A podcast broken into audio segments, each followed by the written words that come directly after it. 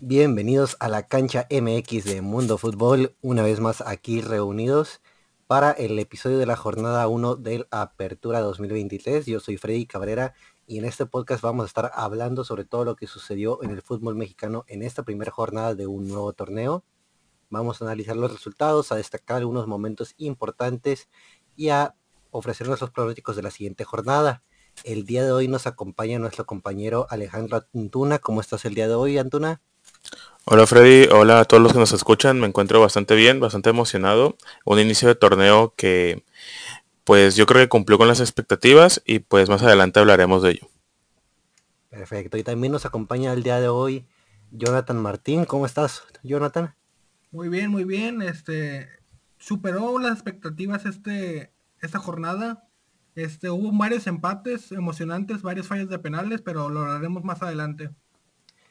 Muy bien, me alegro. Y pues bueno, en este episodio vamos a estar hablando sobre todo lo que sucedió en la jornada número uno del Apertura 2023 de la Liga MX.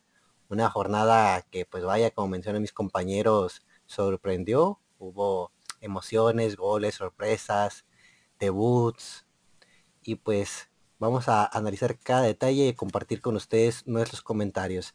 Así que, ¿qué te parece, Antuna, si comenzamos con con el primer partido de la jornada, el América Bravos, ¿cómo quedó? Así es, comenzamos con el primer partido de ese torneo, eh, un América Juárez que pues un poco atípico ver jugar al América en viernes, pero pues en esta ocasión así lo decidió la liga. Un conjunto del América que saltó a la cancha con una formación de un 4-2-3-1, con Kevin Álvarez en, la plantilla como un, uno de sus nuevos refuerzos, y justamente el día de hoy se hizo oficial la llegada de Julián Quiñones, eh, entonces, por consiguiente, pues no jugó el, partido del viernes. Y un conjunto de Juárez que muchos lo pintan como el posible caballo negro del torneo por su reestructuración, ya desde lo administrativo hasta en la plantilla. Vemos muchos jóvenes mexicanos, eh, un delantero experimentado como lo es Hurtado, y un conjunto de Juárez que también eh, quiero, quiero señalar que hizo un debut. El mediocampista César Sosa debutó con la escuadra juarense. Eh, es mediocampista, 19 años me parece. Y pues bueno, un partido que hasta el minuto 85 el América lo tenía en la bolsa con un gol de Leo Suárez, un muy buen gol, eh, especialidad de la casa con la con esa zurda tan potente que lo caracteriza. Pero sin embargo, en el minuto 86 caería el empate por parte de los Bravos de Juárez, un gol de una de las nuevas incorporaciones del equipo, Aitor García, este jugador español que viene del Sporting de Gijón.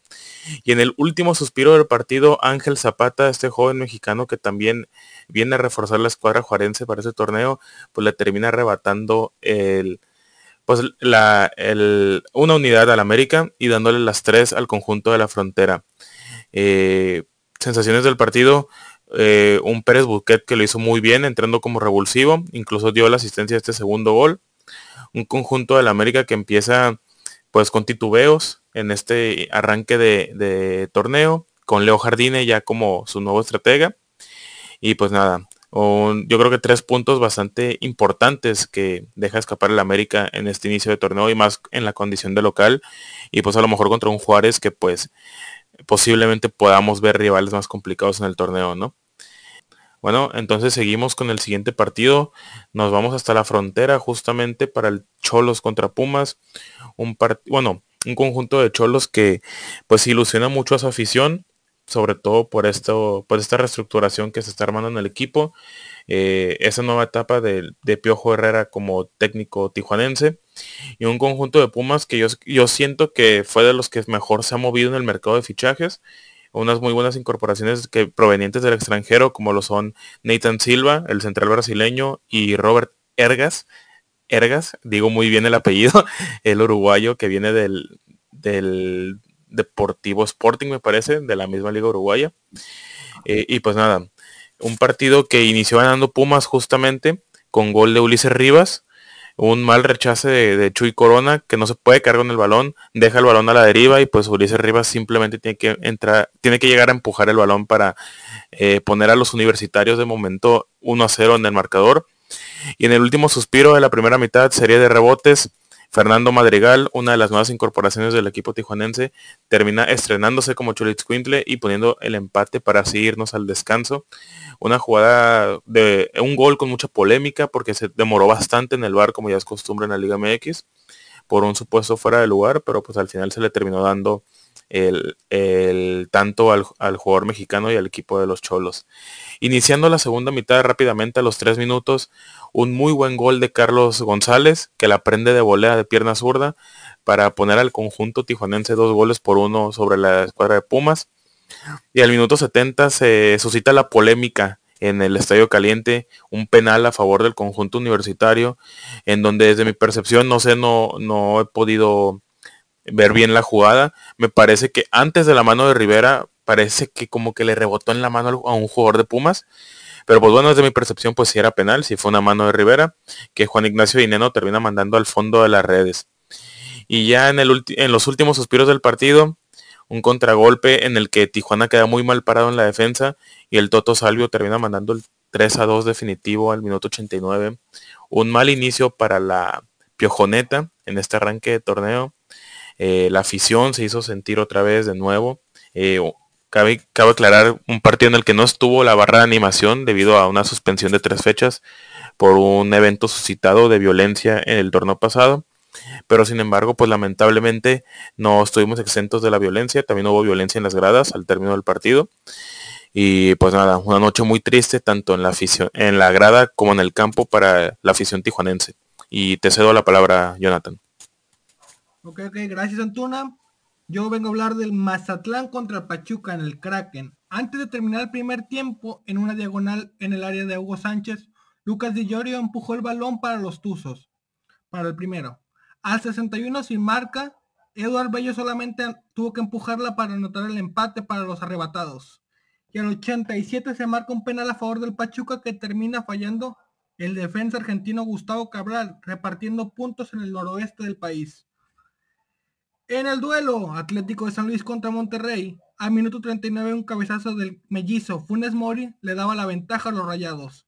Al 46 un penal a favor de los potosinos lo anota el ingeniero del gol, Ángel Saldívar. Nomás hacía nota, pero sí.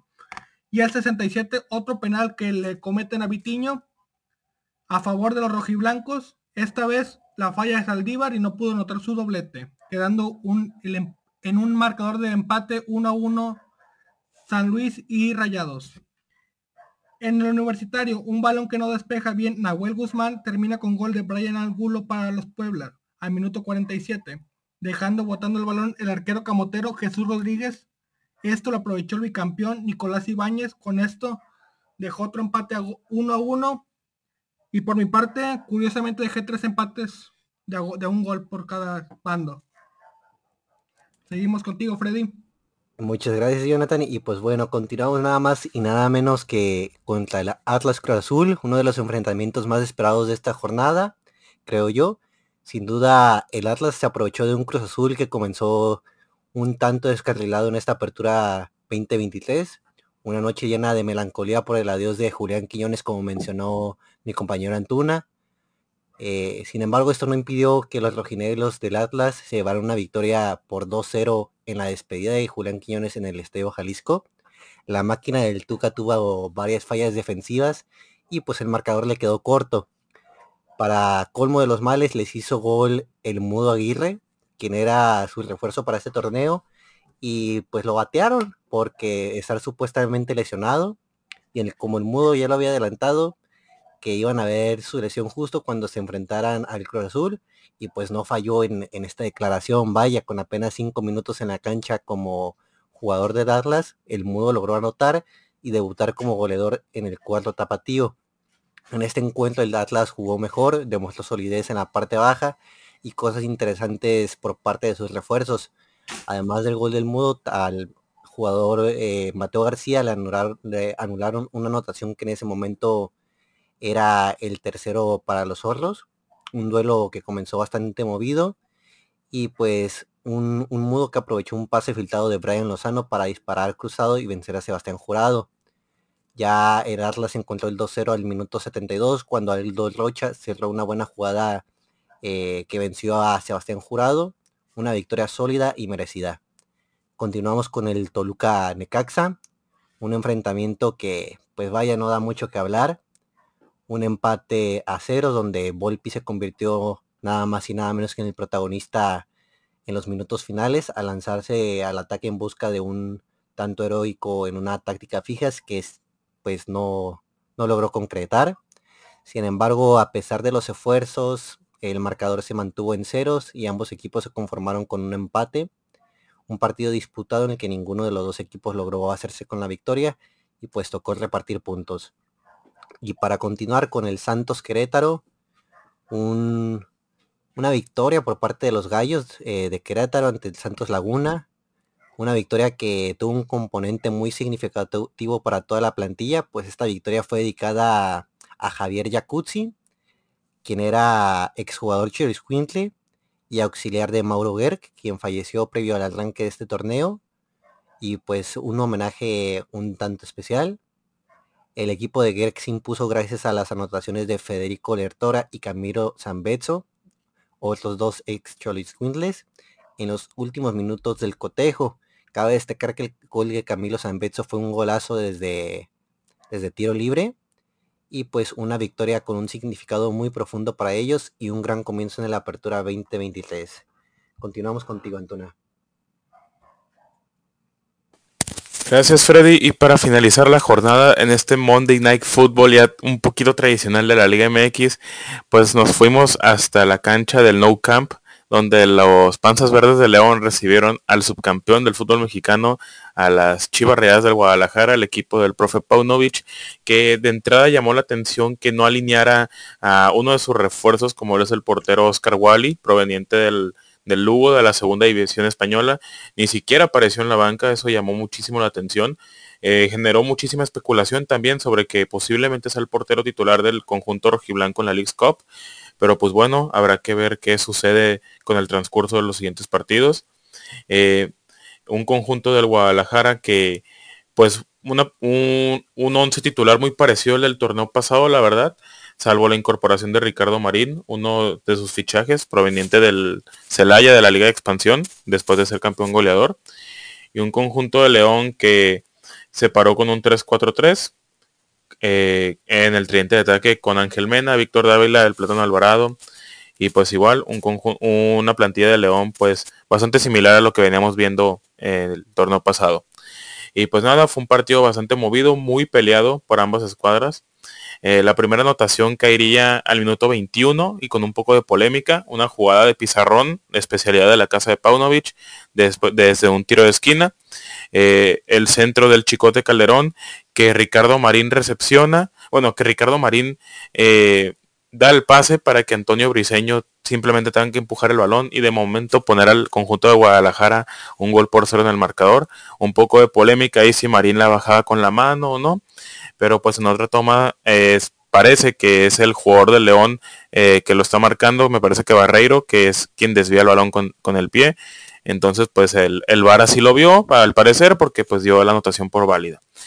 Pero poco le duró la, alegría al conjunto del Guadalajara, ya que cuatro minutos después el Plátano Alvarado remata completamente solo.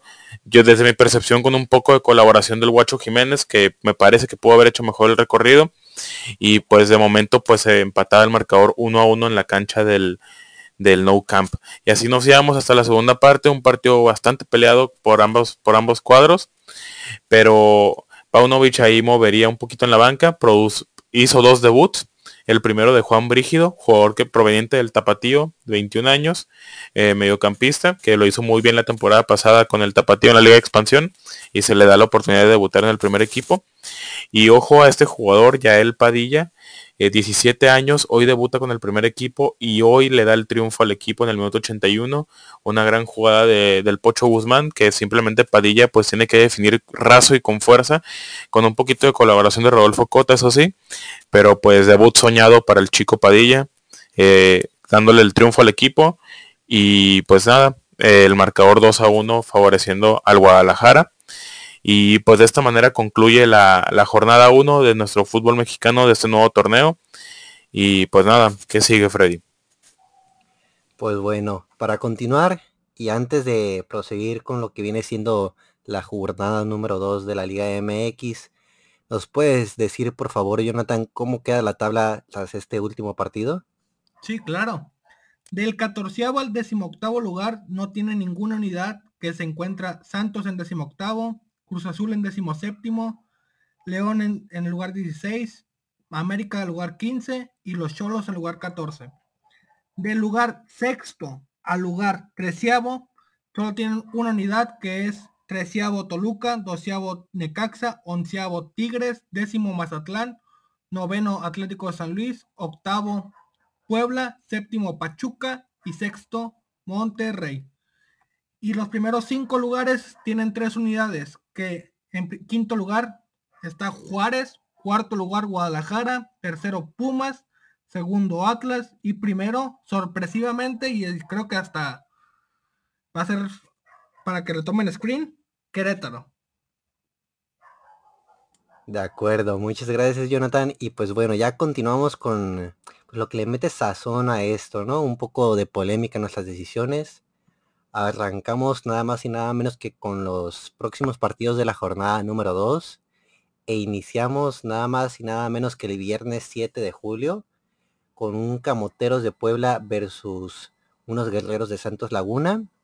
Yo en lo personal en este partido me voy con los Santos. ¿Tú qué dices, Antona?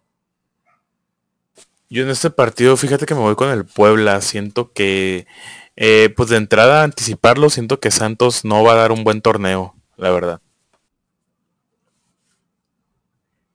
Jonathan. Sí, yo también concuerdo con Antuna que Santos no, no tiene la plantilla necesaria para poder hacer un torneo destacable como lo venía haciendo desde la temporada antepasada. Así que le doy los tres puntos a Puebla. De acuerdo. Y pues bueno, también viernes 7 de julio continuamos con un Necaxa contra Cholos. Cancha en Necaxa, en el Estadio Victoria. Sabemos que a Cholos se le dificulta lo que viene siendo los partidos de visitante. Y vaya que lo sabemos. Así que yo iría por un empate. ¿Tú qué dices, Antona? Yo voy por la victoria del conjunto del Piojo Herrera y cuidado con que no, con una derrota, si, si es que llegan a ser derrotados, cuidado porque pues yo siento que la silla del, Piojo Herrera ahorita puede estar muy caliente, la verdad, si no se dan los resultados en esas primeras jornadas. Yo creo que a pesar de que pierda esta jornada que yo a esta se la doy a Necaxa ante los Cholos, eh, va a seguir el Piojo, no todavía tiene tiempo y aparte es, es buen amigo del presidente del equipo. De acuerdo, continuamos nada más y nada menos que con el inicio de la jornada sabatina. Un Cruz Azul contra Toluca en el Estadio Azteca. Yo aquí en lo personal me voy por un, por un empate. Yo aquí me voy por una victoria del Cruz Azul. Siento que va a ser una bomba de oxígeno para el Tuca. Y pues nada, siento que va a ser una victoria para el conjunto cementero yo siento que los Diablos se pueden dar la sorpresa y dejar al Tuca mal parado. Ahí sí creo que Tuca no, está muy contento con la directiva, así que podría ser la victoria, más bien va a ser la diablura en el azul, en el Azteca. De acuerdo, de acuerdo. Aquí ya nos dividimos, pero vamos con el partido que va a ser el partido de la jornada. Igual, sábado 8 de julio. Los bravísimos de Juárez contra el actual campeón mis poderosísimos Tigres, así que yo apuesto contra ellos. Voy con Tigres por goleada, 4-0. Híjole, yo creo que pues te estás confiando bastante porque yo siento que un Juárez Tigres, a, torneos anteriores, pues sí pensaríamos que sería una victoria de, trámite para el conjunto universitario, pero yo siento que va a ser un muy buen partido de fútbol en donde creo que incluso Juárez podría sacar el empate, pero yo apuesto por el equipo de Juárez. Yo soy de los que cree que Juárez va a ser el caballo negro de ese torneo. Yo le doy un empate a este equipo, incluso se les olvidó decir que ya está en el equipo de Juárez Dupoy, el mexicano argentino, que ya es una nueva incorporación. Es un equipo muy joven, que tiene buena propuesta y yo creo que es un empate ante el campeón.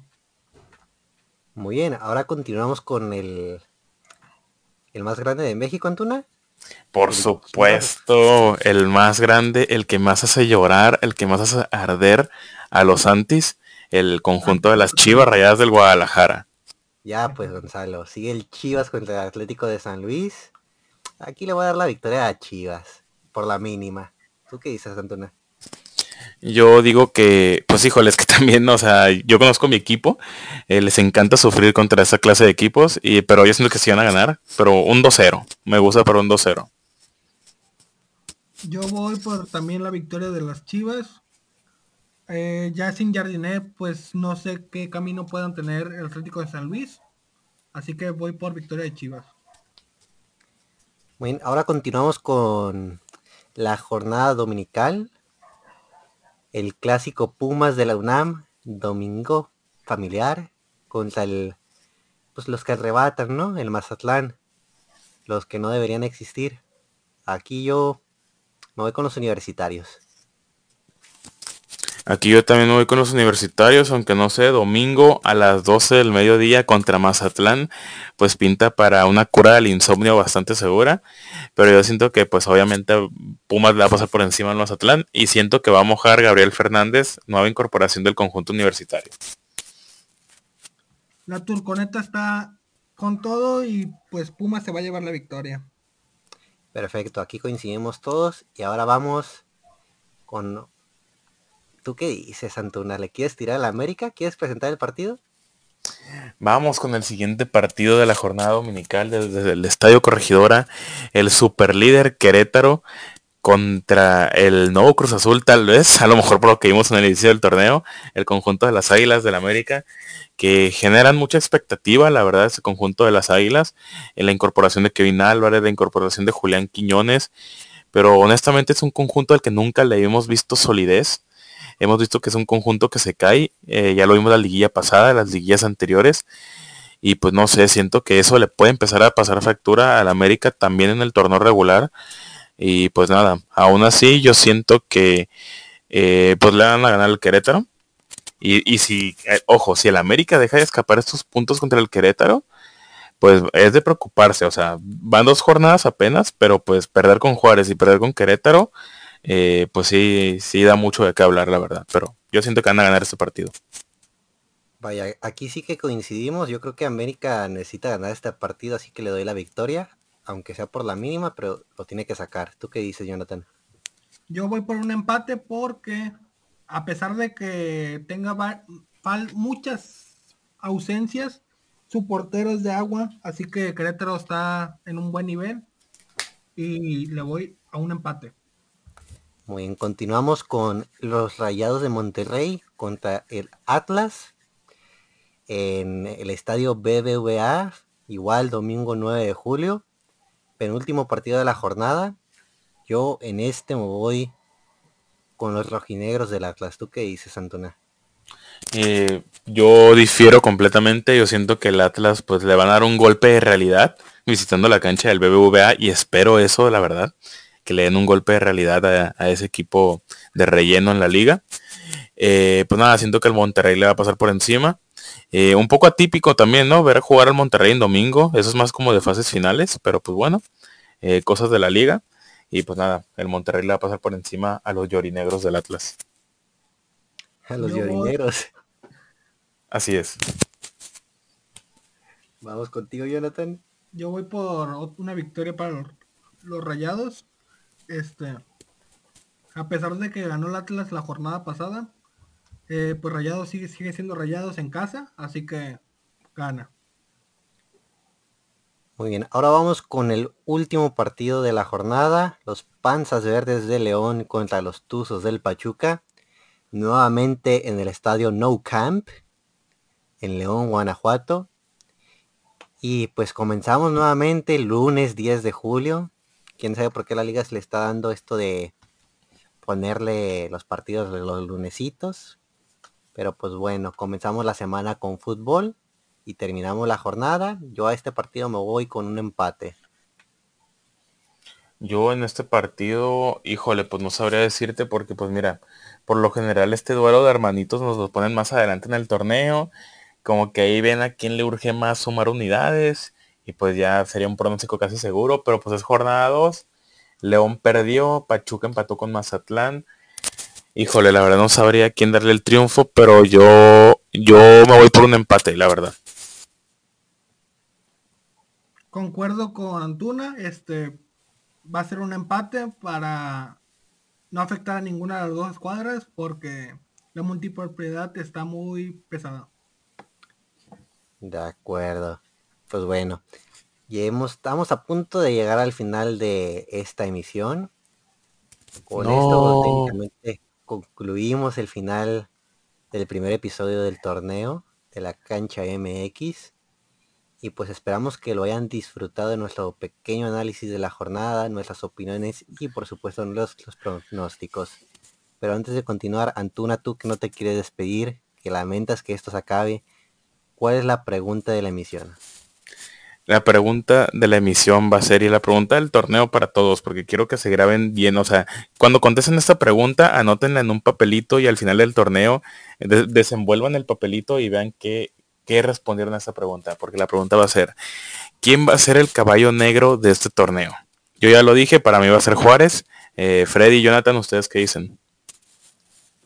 Mis cholos van a sorprender, papá. Vaya mamadas. Por primera vez. Vaya mamadas. Por primera vez después de mil años van a llegar a la liguilla. Y los veo en semifinales. Yo, ah, también concuerdo, yo también concuerdo con Freddy, puede ser la sorpresa. Incluso varios del medio periodístico a nivel nacional concuerdan en que los cholos van a ser sorpresa. Bueno, o sea, varios, varios a nivel nacional, pero pues son los pelados de fútbol picante, o sea, también no me jodas, Jonathan. Además, Cholos es el menos favorito en las casas de apuestas, ¿eh? eh también, eso, eh, datazo proporcionado por nuestros amigos de la jauría, ¿verdad, Freddy? Exacto. Como nuestros más perfectos analistas, que ni caliente confía en su equipo, dicen. Pero pues bueno, son estadísticas, ¿no? Son datos y hay que darlos. Son datos, son factos y con eso se habla. Factos, banca en chat. Pues bueno, ya para despedirnos, comienza Antuna. Ah, muchas gracias eh, por escucharnos en esta primera emisión, un poquito corta, eh, pero breve, breve y concisa, como debe ser. Eh, pues nada, muchas gracias Freddy y pues esperamos, muchas gracias Jonathan también y esperamos vernos aquí más seguido. Muy bien, Jonathan, continuamos contigo. Este, muchas gracias compañeros por esta misión. Esperemos que este torneo sí lo completemos, si, lleguemos hasta la final. Y espero que nos sigan escuchando más seguido. Pues de acuerdo, con esto señores llegamos al final de la emisión. Agradecemos mucho que nos hayan escuchado y llegado hasta aquí. Y nos vemos pronto en la segunda emisión del torneo. Les invitamos a estar pendiente del próximo episodio donde vamos a repasar lo siguiente de la jornada de la Liga MX y vamos a compartir nuevamente con ustedes nuestras impresiones sobre todo lo sucedido en la cancha. Así que no se lo pierdan.